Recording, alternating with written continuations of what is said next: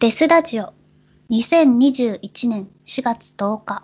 エピソード94デスラジオ。聞いたらいつか死ぬラジオ。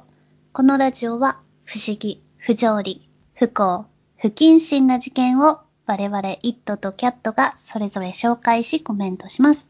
差別的であったり一方的な視点での意見がありますが気にしない人だけ聞いてください。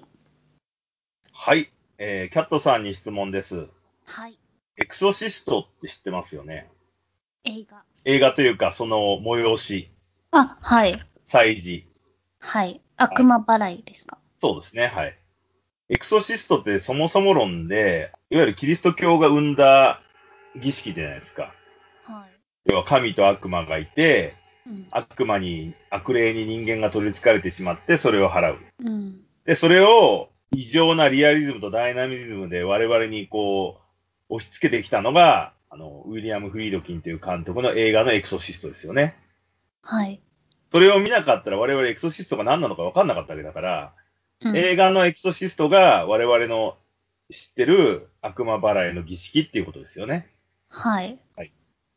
それでまあ、その、実際に悪魔いるんだっていうことで、神と悪魔が戦うっていう話なんですけれども、見ました？見てま見したね。ました。うん。はいで、ちょっとまあ、エクソシストって面白い映画なんで、ちょっとだけ話すると、もともとね、あの、パズズっていう悪霊が、なぜかね、アメリカの上流の金持ちの家の娘さんに取り付くっていう、まあ、ペイガンもんなんですよね、冷静に考えると。パズズってなんかアッシリアかなんかの神だからね。それをキリスト教徒が悪魔にしちゃったっていうんで。最初は、そもそも悪魔払いなんて、現代でやってないだろうっていう話があって、病院に行きなさいとか、いろいろ言うんだよね、神父が。で、うん病院に行ってもおかしいから、最終的にエクソシストの大家の神父を呼んできて悪魔払いするんだけど、その人が悪魔と戦って途中で死んじゃうんで、若手の神父が自分に悪魔を乗り移らせて、2階の窓から飛び降りて、自殺して悪魔を払うっていう話なんですよね。うん。これ、いくつかの現代病巣を示唆してて、悪魔がいるって認めるっていう、まず、ステップがあるわけじゃないですか。はい。現代。で、悪魔っていうのを、病気、精神病にしたら、結構納得がいくんですよね。まあ多分統合失調の人なんじゃないかなと思うんだけど、統合失調症があって、それで、その統合失調の考えを自分に押し付けて死ぬみたいな。まあ本来は、乗り移られた女の子はそんなんじゃ元に戻んないはずなんだけど、その思想を理解するっていう、狂った思想を理解するっていうのって、ちょっと現代的だなっていう。うん悪魔が入るんじゃなくて、その統合失調症でおかしくなっちゃった人の考え方を理解して自分もおかしくなる。それは可能じゃないかっていう。うん。っていうところを示唆してる話なんですけれども、まあちょっとエクソシスト面白いんで、まあ見てない人がいたら見てほしいんですけれども、それでですね、あの、なんでエクソシストの話をしたかというと、この現代日本でも実は悪魔払いが行われていたっていう事象があったんですよ。はい。しかも、キリスト教徒でも何でもない普通の人が悪魔を払うって言って、人をバラバラにしたっていう事件があるんですね。ああ、はい。知ってる？なんか、今うん、えっ、と、うん紹介したい。今回は、まあ、いくつかね、あ悪魔払い、バラバラ事件ってあるんですけど、今回紹介したいのは、ちょっとあの、私がね、興味深いなと思ってる、藤沢悪魔払いバラバラ殺人事件っていうのを紹介したいですね。はい。はい。こちら、藤沢悪魔払いバラバラ殺人事件とは、1987年、昭和62年だから昭和末期の事件ですね。猟奇殺人事件として起こっています。このまず事件発生、ウィキペディアからなんですけれども、読み上げますと、1987年2月25日の夜、通報を受けた藤沢北警察署の警察官らが、神奈川県藤沢市のアパートの一室に踏み込むと、室内ではカセットテープレコーダーから流れる音楽を聴きながら、二人の男女が男性の遺体を一心不乱に解体していた。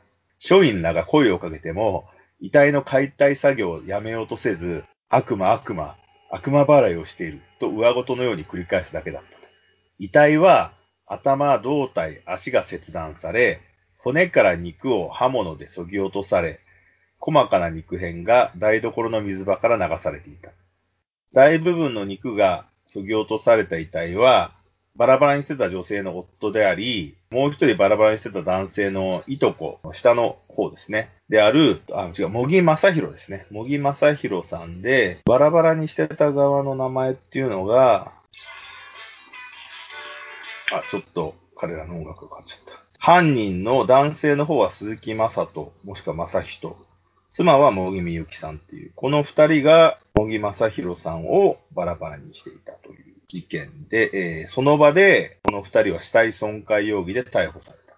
で、なんで警察が踏み込んだかっていうと、実はこの殺された茂木正宏さんはメジャーデビューを果たしたバンド、スピッツァロコっていうバンドがあって、それのリーダーで、バンド仲間が心配になって警察に通報したっていう。で、なんで彼らが、バンドメンバーが心配になって警察に通報したかまでのところをちょっと話しますね。はい。もうこの真面目な茂木さんは、不良のいとことは幼い頃から仲良しで、いとこがね、何するにしてもね、その影響を全部受けちゃう人だったんですね。はい。正しいと思って。で、そのいとこが、カルトというか、まあ、大山根津の巫女と神事協会っていう、あの、教団に入信した際も、兄貴が入信するなと即座にその茂木さんも入信するほどだったと。それでまあ、その後、あのー、病院で奥さんと出会って結婚して、その後、あの、茂木さんがバンドでメジャー活動してた時にですね、この茂木さん夫婦のとこに突然現れて、自分に神が降りた。この世は悪魔だらけ。悪魔を追い払う救世の曲を作れるのはお前しかいないんだっていう風に言われたんで、茂木さんは分かったっていうことで、本気でその救世の曲、世を救う曲を作曲するって言って、それであの、そのアパートに泊まり込んで、延々と曲作りにハマっていくっていう事象が始まったわけです。でも、そのスピッツァロコの彼がリーダーやってたバンドの仲間は、そのいとこが明らかにおかしな人だっていうのが、まあ見て分かったんで、なんとか、その夫婦に、そのいとこから離れろって説得したんだけど、二人は全く聞きれなかったと。それであのー、奥さんだけを外に逃がしたりとか、いろいろなんか手を打ったらしいんですけれども、なんせまあ事件が起こってないから、それ以降がその不介入、介入できなかったってそれでそのアパートにこもってもうバンド活動も止まっちゃって、で、藤、その藤沢のアパートで、旧姓の曲っていうのを茂木さんが延々と作り続けて作曲し始めて1週間ぐらい経ってから、そのスランプだか煮詰まったんだかわかんないんですけど、茂木さんがですね、悪魔に疲れてしまったっていうふうに言い出したんですよ。それで、その、悪魔に疲れてしまったっていうこと言われたんで、結局、じゃあどうすればいいんだっていう話で、悪魔取り付いちゃったんで払ってくれって言い出したんで、その同年2月22日の午後、その鈴木さんといういとこと向き合うようにして、悪魔払いを行ったと。どっから悪魔払いが来てるのかわからないんだけど、悪魔払いをしようっていう風な話になったんですね。それで3本のろうそくに火をつけた祭壇の前で、なぜかね、にらめっこをして、目をそらしたら、悪魔が去ったっていうルールを決めてやったり。ただのにらめっこじゃん。いや、そうなんだけど、だって彼らキリスト教徒じゃないからね。彼らのルールで悪魔を払おうとした。あと、体に塩をすり込んだりっていう。要は塩ってなんかね。なんか良さげみたいな。そう、いや、日本的じゃん。日本だとほら、幽霊払うのにさ、シスミに、あの、はいはい、塩を振ったりするでしょ。そういう和洋折衷みたいな感じの、全然洋も入ってないんだけど、それで、あの、悪魔払いをした。3人で。で、その正宏さんが先に目をそらせば悪魔が去ったということになるんだけど、正宏さんはそういう真面目な人だから、最後まで目をそらせなかったっていう。そのため、いとこは、目をそらさないっていうことは、悪魔が完全に取り付いちゃって肉体に離れない。肉体が死ななければ悪魔も死なないっていう風に判断して、正宏さんの首を絞めて殺したと。それで、彼が死んでしまったんで、もうこれで悪魔が追い払えるだろうと思ったんだけど、その後その死体に悪魔がまた乗り移っちゃうんじゃないかっていうふうに考えたんで、3日間ほとんど眠らずに、正宏さんの死体を切り刻み、頭蓋骨、要はあの顔の皮とかも全部剥いじゃったんだよね、ナイフで。そこで頭蓋骨などに塩を詰めてたっていう。いやその二人は儀式の最中、延々その正宏さんが途中まで作ってた旧姓の曲をカセットで聴いて、口ずさみながら死体を解体してたと。で、肉や内臓は台所から排水口に細かく切って流した。だからアパート脇の下水の側溝には肉片が錯乱し、回収できないほど遠くまで流れていたと。この事件って、ちょっとすごく不思議な事件じゃないですか。はい、知らなかったです。知らない。初めて知りました。うん、なんか、電気グループの医師の卓球とかも当時すげえびっくりしたとか言ってたけど、うんなんせね、この悪魔が取り付いた、悪魔が取り付いたっていうことを言ってるんだけど、この3人が入った宗教団体は別に悪魔とか悪魔払いとかはないんですよ。はいどこから悪魔が来たのかよくわからないんだけど、彼らはそうなってしまったと。それで、この事件は、じゃあどういうことなのかってさ、先ほど申し上げたエクソシストの話のように、この事件は犯人のどちらか、二人のうちどちらかっていうか、まあ、いとこだと思うんだけど、いとこが発端者になり、もう一人が巻き込まれて二人同時に官能精神病になったものと言われたという。官能精神病とは、精神異常者の宗教的恍惚感や幻覚などが、それを信じる暗示性の強い人に伝わり、同じような症状を起こす病気だ。えー集団ヒステリーとかのイメージだと思うんだけど、うんそういうものが起こって、一緒に従ってやっちゃったっていう。しかも、その、正宏さんもきっとそのいとこから、悪魔がついたから悪魔払いしたんで死んじゃうぞって言われたのを、信じちゃったんですよね。そうすれば良くなるんだったらっていう。へえ、すごいですね。じゃあこの女性はもう本当にこう、影響されやすい性格だったから、いや、多分、夫を、うん。夫婦ともにだと思うんだよね。うん夫婦ともに、そのいとこに洗脳されちゃったっていう。これはもう、この話をしてると、パッと出てくるのがさ、北九州の松永太とかじゃん？そうですね。そう、だからやっぱり、そういう傾向の事件はあるんですよね。うん。何、その、強烈なストレスを与えて、うん従わせるっていう。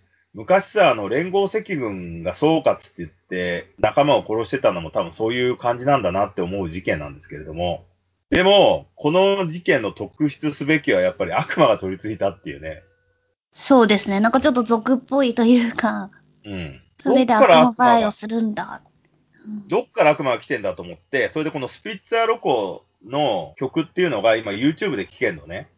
はで、スピッツァーロコ自体は80年代のちょっとニューウェーブロックっていう、なんかね、なんつったらね、パール兄弟っていうバンドとか、ピンクみたいなこう、シンセサイザーとあとベースが、シンセベースみたいな感じの、それでこう、なだらかに歌を歌うっていう、日本のニューウェーブとかニューミュージックみたいな感じのロックをやってるバンドなんですけれども、その中で彼らのシングルで出た、アイロンマンっていう曲があるんですよ。あ、はい。愛、愛と論語の男でアイロンマンなんだけど、うんその歌詞の中バスじゃなくて。違う。アイアンマンではない。はいで、その歌詞がね、YouTube で書いたんだけど、その時点ですでに悪魔を追い払うみたいなこと言ってんだよね、歌詞でね。うん。だから多分、その、茂木さん自身がそっちだったんじゃないか。神と悪魔の思想がちょっとあったのかなっていう。うん大体さ、それでさらに思いついたんだけど、何々マンってさ、後ろにマンがつくやつってやばいじゃないですか。どういうことですか？ウルトラマン。いや、なんでも、その、マンがつくのって、善悪逃げ論じゃないですか。自分が必ず正義の側にいて、悪い奴をやっつけるっていう。だって、マーベルとかバットマンとかさ、アイアンマンとかさ、うんマンがついてるやつって大体こう、悩みつつも正義の側に絶対立ってるわけじゃないですか。うん。それで悪い奴をやっつけるっていう。うん。そこの思想があるから、だからそれが神と悪魔の二元論になっちゃうのかなと思って。うん。あ、何々マンって名乗る奴は結構やばいんだなっていう。思ったよね、なんかね。まあでも二元論は本当にキリスト教が元で、まあ映画とかそういう風にした方が簡単だし分かりやすいし作りやすいってことでみんなやるんですよね。そうですね。でもやっぱりこう、悪魔っていうのを作り出したキリスト教徒は罪深いなって思うよね。人を従わせるために。うん。え、でも、いとこの殺して肉を剥ぐ足を切断とかって悪魔ですよね。うん、でもそれはやっぱりさ、あの、外の情報を入れない、だからこれも、この事件もさ、アパートで1週間ぐらいこもってたから、外に出て情報を得てないんだよね。インプット先が内々で回しちゃってるから、これを解決するにはって言って、多分こう、ブレインストーミングかなんかしたんでしょ？そしたら、うんやっぱり悪魔を取り払うには、にらめっにらめっこしなくちゃいけないんだとか、そういう発想に至ったんじゃないかっていう。怖すぎるでしょ。でもそういう人種はいるじゃないですか。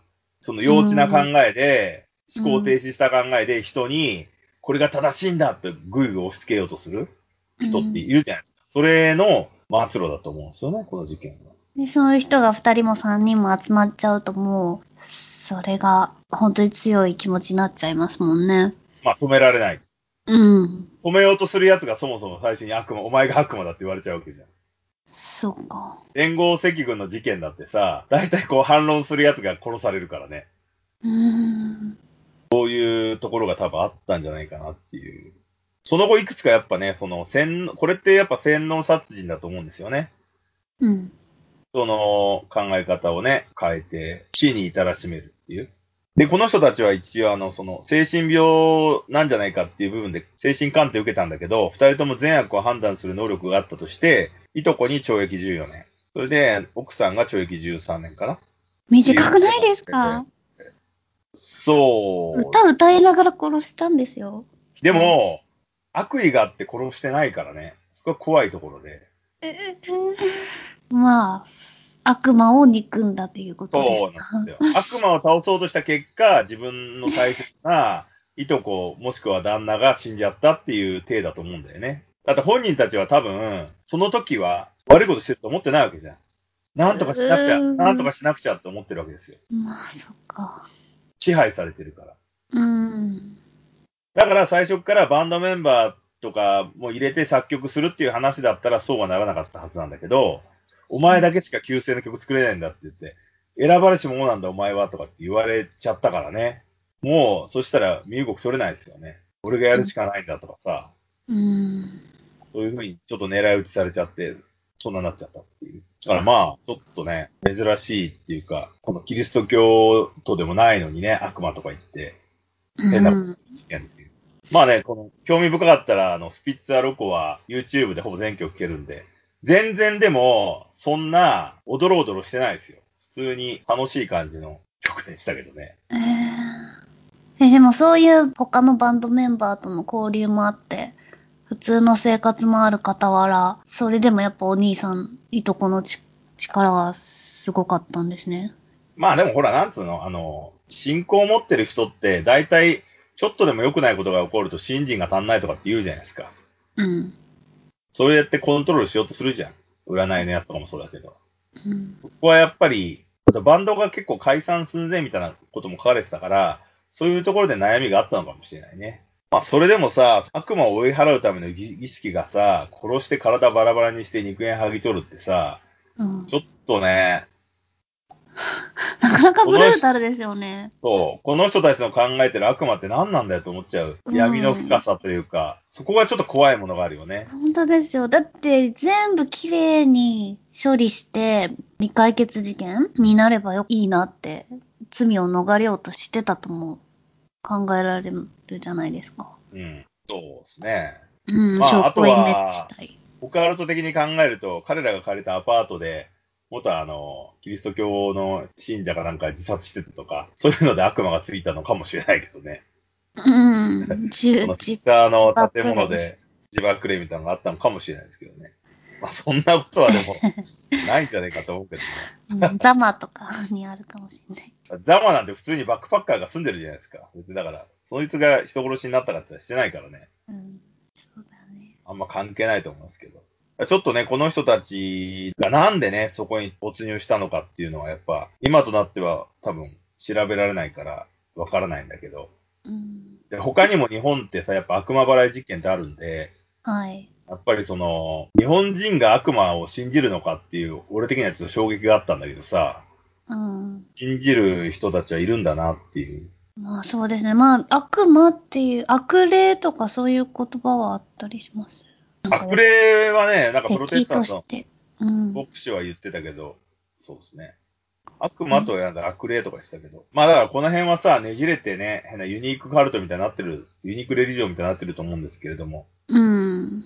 まあね、ちょっとこう、今後ね、みんなその悪魔とかさ、信じないで人生楽しくやってくれればいいなっていうふうに思ったりするところです。そうですね。あとそういえばちょっと一つ、昨日でしたっけ？スーパークレイジー君が、はい。なんか、選挙違反かなんかで議員の剥奪されるっていう一報があったんですけれども。ね。はいそうか、そうか。えークレイジー君は、あの、その戸田市にとっては悪魔的な人だったのかなって 払われたのか。た現れちゃったんじゃないかって。まあでもクレイジー君、にはされなかった。でもクレイジー君戦うって言ってるからね、ちょっと踏み込んじゃいけない領域までこれから行くのかなっていう。ねまあちょっとその部分でね、興味深かったなっていうところがありますけれども。はい。まあ今日はこんな感じで。はい。それではアップデートの情報は Twitter、インスタで発信しているので、ハッシュタグデスラジオで検索してみてください。それではまた。はい。それではまた。